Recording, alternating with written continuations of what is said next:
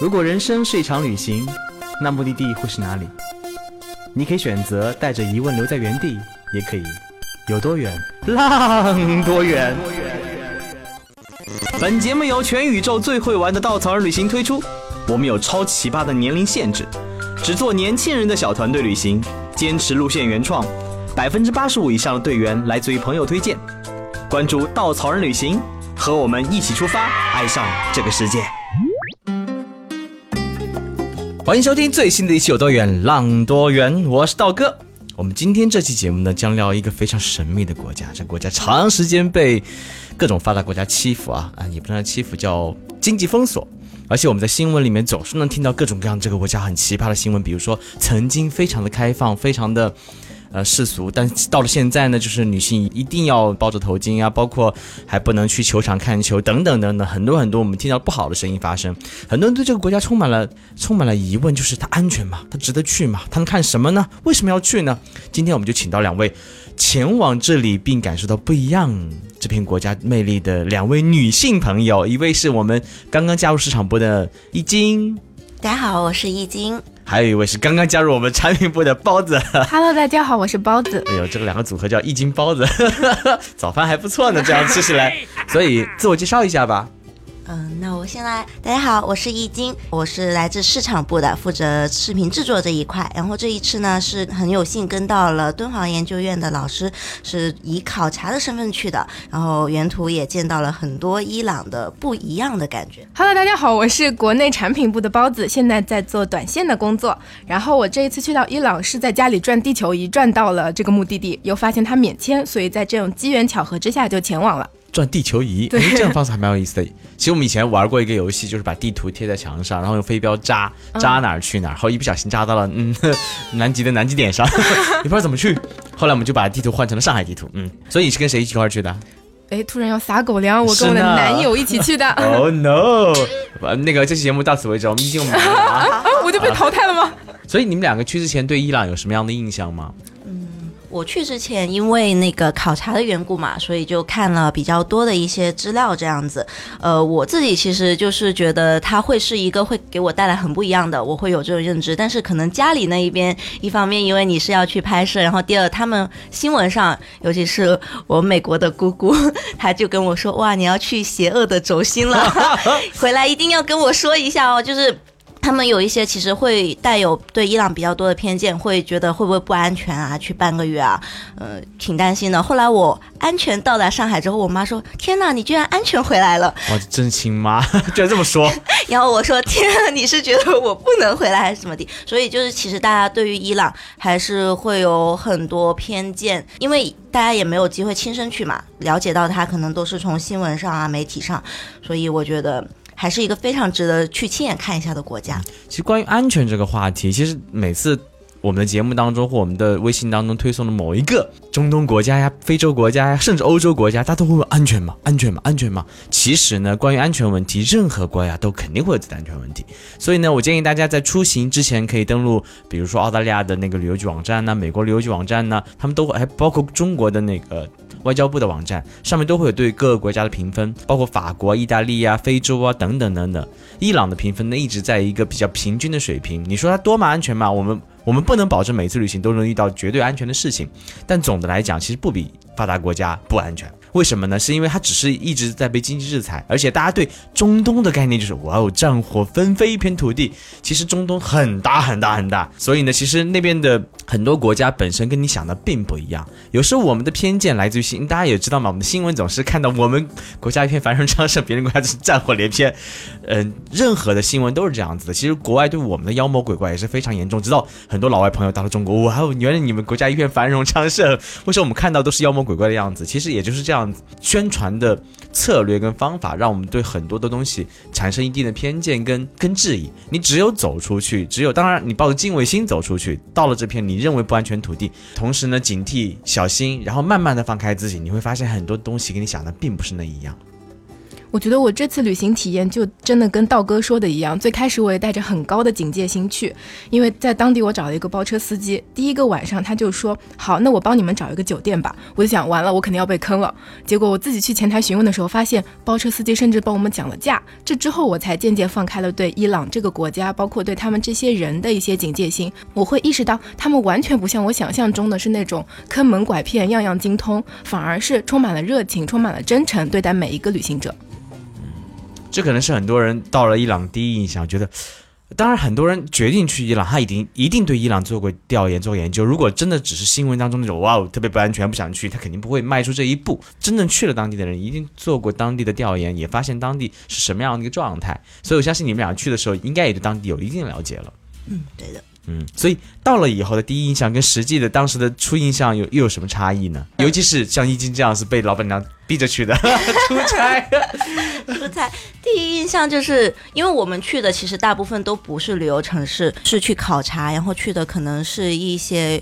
比较有带有古波斯遗址的城市，他们当地人是很少能接触到外国人的，所以其实去到的第一感觉就是哇，我真的变成了一个外国人了，就是在外国人眼中的外国人。所以他们对于你的那种，包括是会上来跟你搭讪，要求合影，或者给你很多呃关心啊。比如说我拍摄的时候，他们当地的那些爷爷奶奶就会说，哎，你拍这个东西，你拍这个东西，他就哪怕有一些人可能英语不是很好，他也会尽量用肢体语言在表达，所以你能感觉到。他对于你的那一股热情以及友善的劲儿，所以我觉得这是我就是刚刚去的时候第一反应，就是觉得特别好。然后我回我姑姑，就是其实那里的人民就是特别的 nice，会比你想象中的要好很多。不是你想的战火连天，或者那里的人民生活不怎么样，火热，对对，水深火热。呃，反而我讲一个小细节，就是我们就是可能大部分时间会在大巴上面嘛，然后我就往外窗外看，他们当地人非常喜欢在户外活动，就包括可能聊个天，他们会在长椅上对情侣撒狗粮，或者朋友之间，然后还有很喜欢野餐，然后他们的草地或者一些呃都会有。就是带着盒子，然后全家带着小孩在野餐，那种感觉特别好，所以我就觉得他们其实当地人民的生活还有精神状态是非常的，我我认为是富足的，说到野餐，我这个要说一点啊，就是我有一次去，大概是在大布里是一个非常偏的景点，我去他们修道院门口，那个修道院建在山上，一路上去的时候就会碰到非常非常多野餐的家庭，而且大概是因为大布里市本身是一个并不算旅游城市的地方，所以当地人看到我们就很热情，会一家子先很开心的跟你合影，合完影后，爸爸。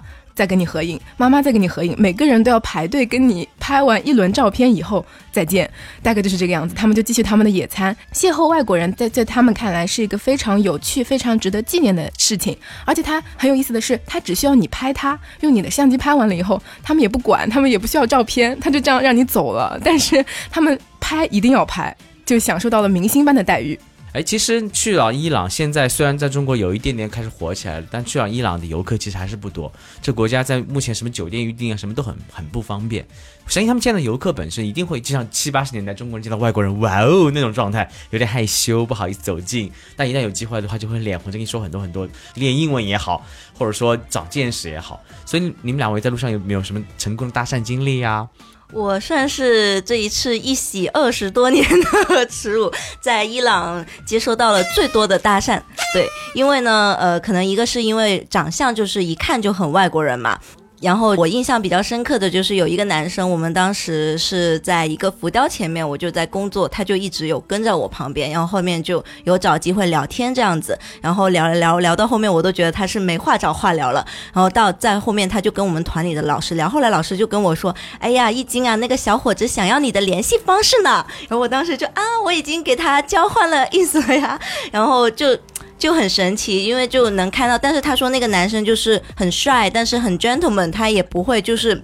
很直白的去表达我想要你的联系方式，反正就是可能有点迂回的问老师，这是一个。然后第二个是我在那个铭文的前面，然后也遇到了一个是让他的姐姐，就是他们一家人出游，然后他的姐姐送了个小礼物过来，就是那个铭文的一个像小周边的一个东西吧。然后送过来了之后就说，哎呀，他很喜欢你，然后所以给你送一个小礼物，我就震惊了，毕竟我在中国都没有这个待遇呢。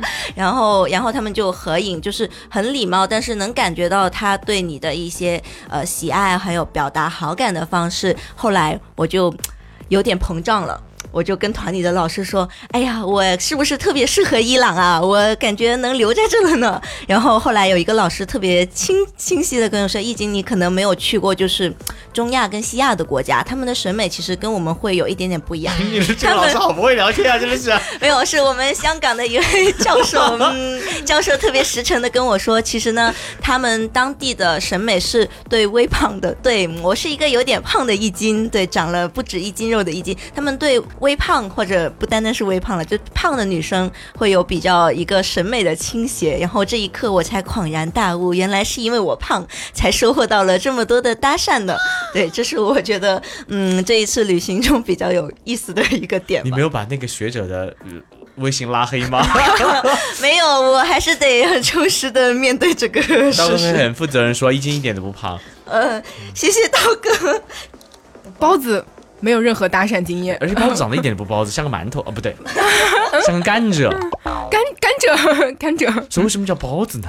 小时候长得像，然后就留下了这个名字。嗯，呃，当然我们讲一个国家，讲一个目的地呢，不是鼓吹它多么多么好，鼓励大家去，而希望大家看到真实的一面。我相信每个旅行者到了一个目的地，尤其自己决定去的目的地，往往是先看它的好。为什么呢？因为你通过这种好来证明自己的选择没有错。所以，我们拨开那个好，我们再看伊朗本身，因为每个地方都有它可能好坏的一面，可能黑与白，可能很多灰色地带。尤其是伊朗呢，在我们很多新闻当中，他会说到很多对女性的一种，呃，怎么说不够尊重？因为曾经伊朗是一个开放的非常。开明的一个世俗穆斯林国家，就女性是允许不包头巾，而且如果你看七十年代以前的海报，很多女性穿着比基尼，跟男性一起享受着海滩，享受着那种非常现代的生活。他们当时向美国学习，所以所有的生活方式非常西化。直到他们本身的那个战争，那个也不要战争，就是民族改革，嗯，以后的话，他们的穆斯林领袖上台，政教合一以后，就开始回到曾经比较严格的穆斯林的教义的时代，现在还必须要包着头巾。我记得是今年才允许女性去足球场看球，还是因为一个女性因为看了球被罚六个月的监禁，她自己自焚换得了一一场自由。所以你们对当地女性的生活有什么感官呢？我遇到的大部分的女性一定就是像道哥这样说的，她们都是黑袍加身，并且是头巾全部都包得严严实实。但是其实对于年轻人来说，很多当地的年轻女性，她们会有自己小小的反叛在里面，她们会。扎一个非常高的马尾辫，然后就把头巾直接挂在上面，并不是像之前那种要求很严的，一定要只露出脸，头发全部遮住。他们会有一些小的反叛。还有的就是我曾经在一个民宿里面碰到一个伊朗的姑娘，她就到了室内，完全直接把那个头巾扔到了边上，然后她说：“我就是不愿意这样的生活，只是在外面世世俗规定我我应该这样，但是到了民宿里，到了家里，我就是一个自由的人。”他就是这样的一个思想在里面，有一种新兴的力量也在萌发的感觉。嗯，其实我们不去评价一个国家的政策，包括一个宗教它本身的一些一些怎么说一些法令，因为我们没有经历过那么几千年、一千多年的一个朝代更迭，无法理解他们本身这种文化、这种规定本身背后的原因。但从现代文明的角度来讲的话，其实。文明的社会应该是对于任何性别、任何少数派族裔的尊重，尊重他们的自由。自由什么意思？我可以选择带或者不带的权利，对不对？所以我相信，在伊朗现在已经开始慢慢的放宽这一个政策本身，呃，也应该是他们自己女性的觉醒。所以有没有遇到这样的非常自由的女性表达他们的观点呢？呃，因为当时大部分都在工作嘛，所以我们其实接触的最多的是我们的一个向导，然后她叫做米娅，然后她是德黑兰大学考古系的研究生，那其实算是比较高学历的一个女性，然后我们会跟她在一些接触里面会慢慢的去了解伊朗的女性她是怎么样的一个生存状况啊，或者她们对于国家或者世界的一些看法。那米娅她就是一个。高知女性，然后像戴头巾，因为当地是我们游客所有去到都一定要戴的，因为它是一项法令嘛。如果不戴，可能会有秘密警察把你抓起来什么，大概是这么说。呃，但是其实他们是戴的，我我认为是就是像包子说的那样，就是。没有说一定要封的严严实实，因为我以前也遇到过，呃，俄罗斯跟摩洛哥的呃朋友，他们也是就是穆斯林教徒，他们是戴的非常严实的，就是一丝头发都不能给外人看到的，特别是外男，就是除了爸爸亲人。呃之外的男生，但是伊朗的女性不是，他们其实就是意思意思。就目前我能看到的，今年去到的，然后可能到了室内，有时候跟我们聊聊的嗨起来了，可能头巾落下来了，他们确实也不会太管。所以其实能够感觉到他们是更加希望能够有头巾解放，呃这。只是一个主观的猜测，然后再聊到关于教育这一块，我是比较关心的嘛，因为他们是一九七九年就是伊斯兰革命之后，可能对于女性就是没有了之前那么多的权利或者放松，就更多教条会融入社会里面。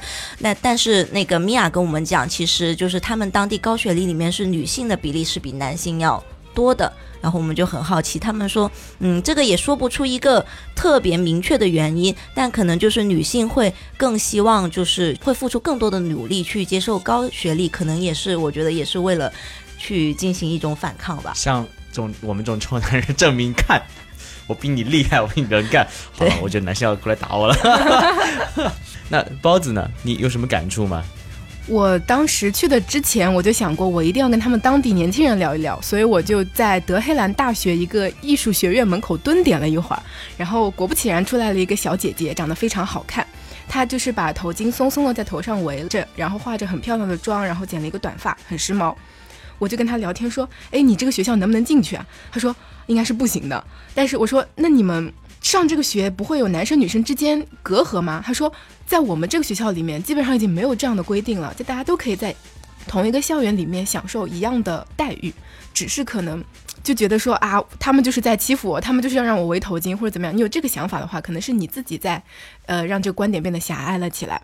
所以，对于现在当下德黑兰，尤其是大学里面的女性的话，其实已经相当开放了，只是说他们还有一层头巾蒙着，但是思想也是跟男性，我觉得认我认为是没有什么差异的。哎，那有机会接触当地男性吗？因为其实。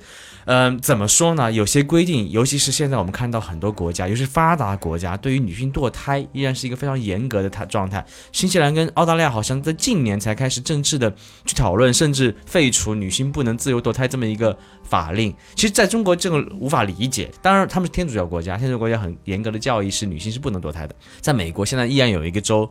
呃，回到了以前，就是规定女性不能严格堕胎，是很多的政策法令都是一些不懂得痛苦的臭男人制定的，所以当地的男性有什么改变吗？你们觉得？我接触到的其实可能大部分就是我们的工作人员，就司机跟他两个助手，然后还有路人。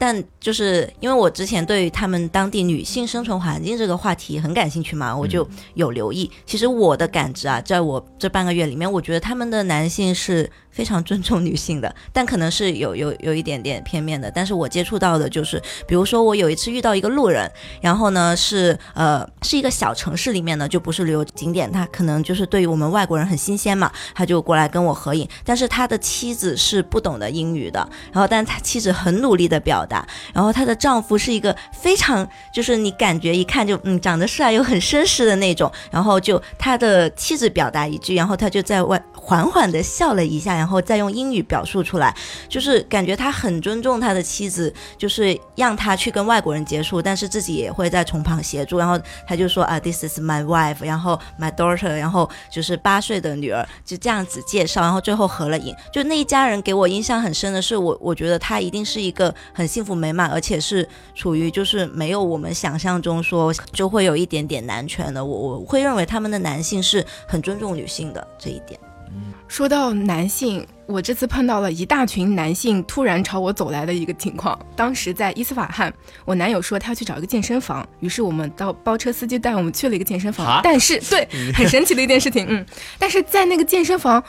当时灯上写着说只能女性进入，我就很开心，我就跑过去一看，全都是男的，没有一个女生，然后我就吓得跑了。后来包车司机一询问说，这是一个只能针对男性开放的健身房，呃，因为就是他们即使再开放，但是他们比如说公共场合、健身房、游泳池这些还是男生女生分得非常开的。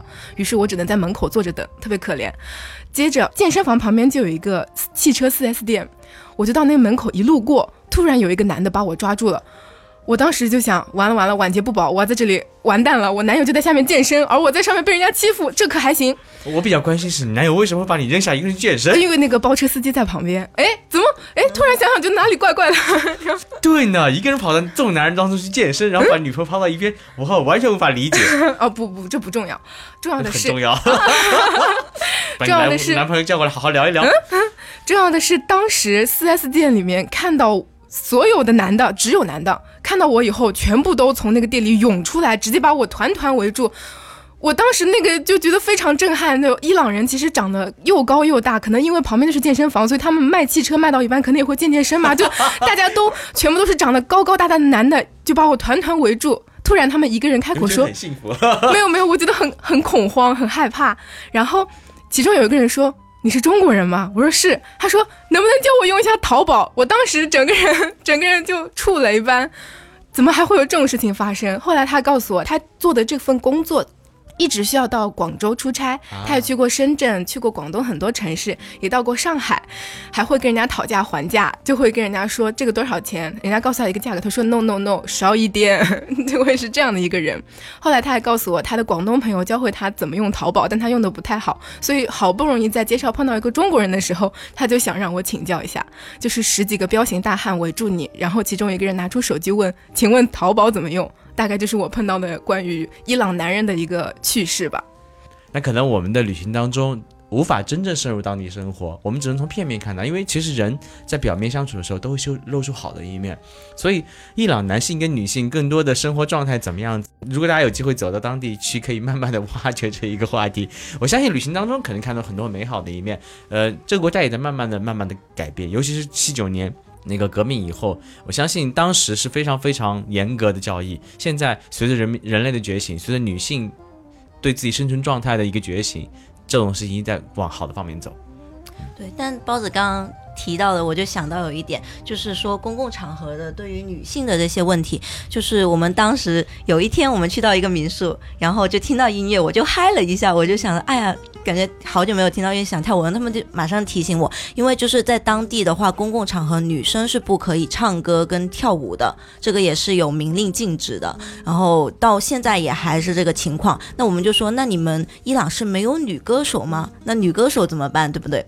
然后他说，就是七九年之前是有的，但是呢，可能建国之后，要么你就是不能有了，或者那些女歌手他们都逃到国外去了。那可能你现在要听伊朗女歌 女歌手美妙的歌声的话，可能只能在 YouTube。但是其实呃，YouTube 在当地也是被禁止的。然后会想到这么一个事情，就是其实嗯，对于女性还是会有一些束缚，但是能看到慢慢在变好的一个趋势吧。嗯，说起 YouTube，全世界就。两个国家是看不到的，嗯，我就不说哪两个国家了。这个这个网站存在吗？什么网站？从来没听说过呢。对。不过那个前阵子伊朗有一个新闻爆出，就是他们现在很多专辑封面，尤其是那个美国啊、欧洲的一些专辑，上面是有女性头像的。前段时间他们的所有的音乐网站把所有的头像抹掉了，这可能是一个历史倒退。但我相信，在历史长河当中，在很多事情是螺旋上升，或者是是一个波浪起伏的状态，有可能到谷底的时候，总有一天会反弹的。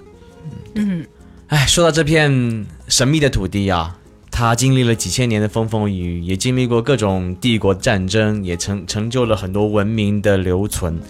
在这片土地上，也经过了现代的改革革命，也经历过军政统一。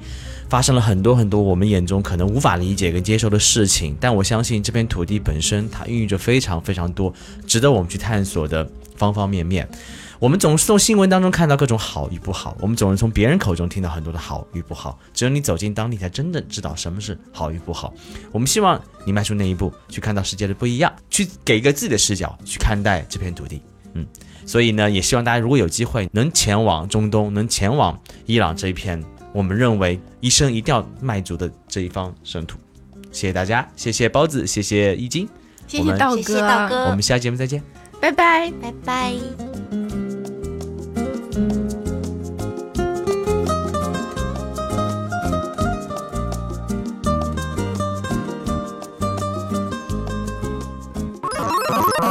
请搜索“稻草人旅行”，和我们德艺双馨、颜值出众的领队一起出发，爱上这个世界。